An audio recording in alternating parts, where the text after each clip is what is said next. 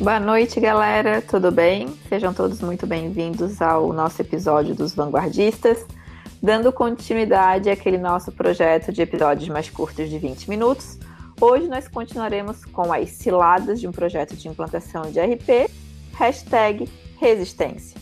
Então hoje estou com o Guilherme e com o Pascoal e juntos conversaremos e abordaremos um pouquinho esse tema que é muito comum acontecer em projetos de qualquer magnitude, principalmente em projetos de implantação de RP.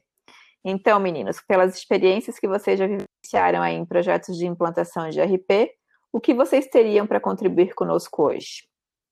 Bora Com, lá. Contem, contem-nos tudo.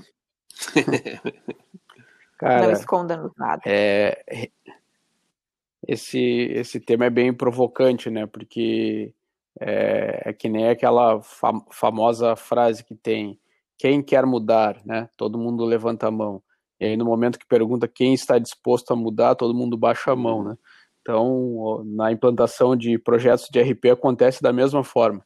Todo mundo sabe que é necessário, todo mundo quer mudar do, da sua planilha do Excel, quer mudar do seu sistema que fala que não funciona, que dá problema, que não integra, mas na hora de colocar uma solução que possa fazer a diferença, essa energia toda acaba sumindo é, muito devido a, a, a, esse termo, né, resistência. E aí eu gostaria de entender um pouquinho, Ana, é, o que, que leva as pessoas a terem essa resistência? É, é, é a zona de conforto? É a, aquela energia que a gente já está acostumado e quando vem algo novo tem, tem que, que, sair de, dessa tal zona de conforto? O que, que, que justifica esse comportamento da, das pessoas no, na implantação, Ana? Então, assim, até dando continuidade ao que a gente falou na semana passada, né? Isso já começa desde o processo de, de é, aquisição do próprio RP. É, e um dos motivos pelos quais a resistência geralmente aumenta é a falta de envolvimento do, dos usuários, de todas as pessoas que deveriam de fato estar é, envolvidas nesse processo. Mas quando a gente é, volta, né, é, e passa a pensar sobre a questão do comportamento humano em relação à resistência, existem alguns fatores que a gente pode é, tá ponderando aqui nesse podcast. É, e até é, é, tem sido bem comum é, nós ouvirmos ultimamente sobre a questão mental, né, de como o nosso cérebro se comporta, né, de forma mais didática, a questão do reptiliano, do límbico e do, do neurocórtex, né, do córtex frontal. É, e aí, quando a gente passa ali a pensar só da parte mais irracional ali, a, do instinto, o nosso cérebro ele é, ele é programado para que a gente é, acumule energia, para que a gente não gaste energia, beleza? Uhum. Então, uh, isso acontece justamente por causa dessa beleza. parte do cérebro que eu falei ali do reptiliano, Hoje, se a gente for explicar neurologicamente, é, o cérebro é bem mais complexo do que isso que eu estou falando. Isso aqui é só uma forma didática de estar tá explicando, ok? Uhum. Mas, enfim. E aí ele acumula essa energia porque ele precisa comer, né? Então ele precisa se alimentar, ele precisa fugir ou lutar, ou ele precisa se reproduzir. É assim que funciona com todos os animais, seja ele racional ou irracional, né? Quando a gente acumula energia, quando a gente resguarda essa energia que sejam para outras coisas que não seja isso, eu já posso dizer que a gente está deixando um pouquinho de lado a questão é, de guardar energia para poder se resguardar, e aí a gente passa tá indo para uma outra área que é bem comum que nós que, que, vem sendo abordada em inúmeros posts e podcasts e textos do Instagram, que é a procrastinação. Ele procrastina por natureza hum. também. Hum. E o que é essa procrastinação? É nada mais do que acomodação, é deixar para amanhã o que você pode fazer hoje, entendeu? Então, por mais que o usuário do sistema ele esteja, é, ele esteja, ele sabe que o sistema é cheio de falhas e não, entre, não integra como ele precisaria, ele já está acostumado com aquilo. Aquilo já é a rotina dele. E aí passa a revelar de repente, alguma situação que ele de fato não quer que seja revelada, que é o que, que ele poderia ser muito melhor do que ele realmente é. Né? E aí, com isso, vem um outro sentimento agregado que é o medo. E aí, quando entra nesse cenário, né? Aí começa a criar uma série de fantasmas que acaba, acabam atrapalhando, e aí até inconscientemente surgem alguns boicotes para que o projeto de fato não aconteça. Falando aqui de uma parte da neurociência, né? Então, explicando por parte do comportamento humano, seria isso. Uhum. Por parte da questão operacional, certo. Eu poderia dizer que todo projeto de implantação de RP principalmente quando ele está na sua execução, ele exige 75% das horas do dia daquele usuário voltadas ao projeto. Então, pensem comigo, ele tem toda a sua rotina operacional para exercer, para executar naquele dia, e mais o projeto de implantação, que das 8 horas diárias ele vai trabalhar, vai ocupar 75% dessas 8 horas. Ou seja, existe uma sobrecarga de trabalho. Uhum. Ele vai ter uhum. que trabalhar muito mais do que comumente já trabalha. Então, aí teríamos dois aspectos bem claros que causam esse tipo de resistência, né? Então, eu poderia dizer que a resistência ela parte principalmente por uma questão comportamental e por uma questão de um trabalho. Tem muita aquela que time que está ganhando não se mexe, né? É, poderia estar tá ganhando mais, entendeu? Mas às vezes nem está ganhando, tá, Gui? Mas sim, aí sim. ele também pensa assim, pô, o que, que eu vou ganhar com isso? Meu salário vai continuar o mesmo? Aí é aquela coisa toda da motivação, sim. né? De fazer parte, de vestir a camisa, que todo mundo já sabe que também precisa de um envolvimento de todos os. É, da, da alta gestão, justamente para engajar essa turma a participar do projeto de implantação, né? Porque, assim, naturalmente é bem difícil vir mesmo, sabe? Tem que Sim. ter uma, um, uma certa estratégia envolvida para que isso aconteça. É que geralmente a, a, implantação, a decisão, ela vem de uma da alta gestão, né? E, e, e praticamente as pessoas que trabalham com, com os ERPs, com os sistemas de gestão das empresas, são os funcionários. E muitas vezes as empresas não é, envolvem eles nessa tomada de decisão. Exatamente. Quando, quando vê, aconteceu. E o, e o projeto vai ter que ser implantado e essas pessoas vão ter que passar informação. Porém, eu acho que é o que a Ana acabou de responder ali, referente à minha pergunta, o que, que acontece com essas pessoas. É muito, muito mais ligado a, a, ao seu instinto animal do que qualquer outra coisa, né?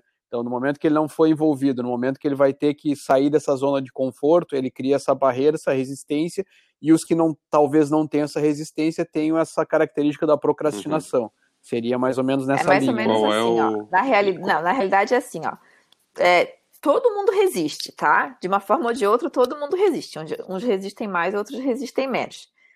Para eu caracterizar que não fosse uma procrastinação, essa resistência, essa, essa acomodação, esse acúmulo de energia, ele deveria servir apenas para eu poder comer, fugir, lutar ou procriar. Qualquer coisa fora disso é procrastinação, uhum. entendeu? Uhum. Qualquer acomodação ou é, resguardo de energia, porque daí a gente vai fazer menos do que aquilo que a gente poderia fazer, daí seria procrastinação. Mas aí o que, que acontece, né? Acontece que diante de tudo isso, como aquele indivíduo acostumado já com, com a sua rotina, ele sabe que ele poderia dar mais. Eu não, eu, não, eu não vou generalizar, tá, gente? Sempre tem aquela pessoa que se destaca, aquele usuário que realmente pega a mão na massa, e depois mais para frente eu vou falar sobre isso. Mas existe um nível tolerável Sim. e um nível não tolerável. Então é da natureza do ser humano, beleza. Não vamos entrar nesse mérito. Mas o que eu quero dizer que aí, quando entra no trabalho de é, implantar um projeto de RP, o que pode acontecer é que, que as pessoas acabem vendo um comportamento que esse usuário não quer que os outros percebam. Porque, assim, ó, o usuário, ele sabe que ele pode enganar o colega de trabalho, achando, fazendo com que o colega acredite que ele está dando 100% dele. Mas ele não consegue enganar ele próprio, entendeu? Uhum. Ele sabe até uhum. onde ele pode ir. E aí isso gera uma insegurança, com a insegurança vem o medo e com o medo vem a resistência. Então é uma cadeia, né? Isso falando do comportamento, como eu já havia citado anteriormente. E aí tem a questão da carga de trabalho, que é animal, gente. Quem participa de um projeto de implantação de RP, né, sabe que é muito doloroso. Por quê? Porque envolve uma quantidade ignorante de detalhes que a gente precisa pensar e planejar antes de executar. Que não é simplesmente fazer um Ctrl C, Ctrl V, de lá importar uns dados e colocar no outro sistema, que não funciona só dessa, dessa forma né? Todo o sistema de ERP eles são modulados, módulos se integram, trabalhamos com dados, transformamos em informação e por aí vai uma série de coisas que essa correlação que uma informação de uma informação em trafegar entre um módulo e outro traz uma complexidade gigantesca que acaba realmente fazendo com que o nível de detalhamento de um projeto de implantação seja bastante bastante grande. Então esse seria um, os principais aspectos para mim, né? Oh, mas e olha só. E aí, se vocês. É... Oi. Beleza. É, foi tomada decisão pela alta gerência, alta gestão, beleza, vamos trocar de RP. E é, quais são as dicas que tu dá para galera que. Quais são as, as tuas dicas de um milhão de dólares aí para a galera que. Então, é Como é que tu faz para essa galera não procrastinar, então? Então, sempre vai ter um grau de procrastinação, gente. Eu não estou dizendo que isso é, é de forma é, totalmente inevitável e que também né, não é saudável ter um certo nível, né? Até porque eu não sou neurocientista, não sou, neuro, não sou médica é, psiquiatra, nem, nem. Psicóloga. Gente, como é que é? Neurologia, né? Na psicóloga, psicologia até entendo um pouco, mas de neurologia não entendo nada. Mas, enfim, é, o que eu quero dizer é que tem algumas técnicas que a gente vai aprendendo quando vai se desenvolvendo enquanto gerente de projetos que ajudam bastante. E nisso envolve três campos que eu diria que são fundamentais. E hoje, quem, é, tanto pela parte dos métodos mais tradicionais, híbrido, híbridos, e até acho que os ágeis, o Pascoal pode me corrigir se eu estiver errada, eles falam sobre a, o grande valor agregado que tem quando a gente envolve técnica, estratégia e liderança, né? Uhum. Então, aí, é, quando uhum. a gente tem a parte técnica, quer saber quais são as melhores práticas de gestão para poder implantar um projeto de RP, a parte estratégica, que é como que eu vou engajar essa turma toda, né, para poder uh, fazer com que o projeto atinja os seus objetivos, e a de liderança, que é uma liderança natural que é necessária exercer ao longo do projeto para que tu mantenha né, todos os envolvidos super conectados e integrados para que a gente consiga ter uma boa comunicação e assim vai, como todo mundo já sabe. E aí eu diria que a parte técnica, de, que a parte né, das melhores práticas, eu ainda consideraria a mais tranquila de todas, né? Mas ali na parte da liderança, de desenvolver questões como até a parte da neurociência, estudar um pouco em relação ao comportamento humano e tal. E estratégia seria também a questão de é, aplicar é, políticas de engajamento junto com a RH da empresa e tal. E na técnica, que eu não citei nenhum exemplo, eu gosto muito de utilizar técnicas de design thinking para poder identificar as dores dessa galera toda, saber onde é que está pegando, porque nem sempre o problema é só é, do sistema antigo, da planilha de Excel, tem problema de gestão, tem problema de descontentamento, tem problema de falta de motivação. Então eu acabo fazendo um apanhado geral, saio um pouquinho do universo só do sistema ali do RP e vou entender como aquelas pessoas estão funcionando para daí montar o meu planejamento pautado, né, sobre essas dores que eu levantei de todo o time, de toda a equipe. Eu faço isso um eu faço em grupo, mas acabo conseguindo identificar um por um. Não significa que eu dê nome aos bois, mas ao final eu tenho que fazer um checklist e identificar se realmente aquelas dores que eu coloquei lá na minha lista de prioridades, né, que são as dores que mais apareceram ao longo de todo o levantamento, foram uhum. sanadas estão a, e esse problema está sendo resolvido ao longo do processo de implantação. Show de bola. Bacana. Bom, acho que uh, uh, com essa segunda cilada e com, com, essa, com essas dicas aí, a gente mata a, a, a segunda cilada do, dos episódios, Sim, né? Verdade. Então, isso, Pascoal, eu acho que a gente finaliza, mas eu acho que, como a gente sempre deixa aquela dica de um milhão de dólares, né? Eu vou deixar uma, assim, que para mim é valiosíssima. E eu faço isso em todos os meus projetos, sem exceção. É, eu trabalho em clientes aleatórios, né? Eu não tenho um time que eu fico dentro da Plátanos gerenciando o projeto. A minha realidade é trabalhar com CNPJs diversos, em lugares diversos, de áreas diversas, né? O Pascoal já tem mais a experiência de trabalhar com gerenciando projetos de times dentro da Plátanos. Eu gerencio pessoas que eu nunca tive contato, muitas vezes, né?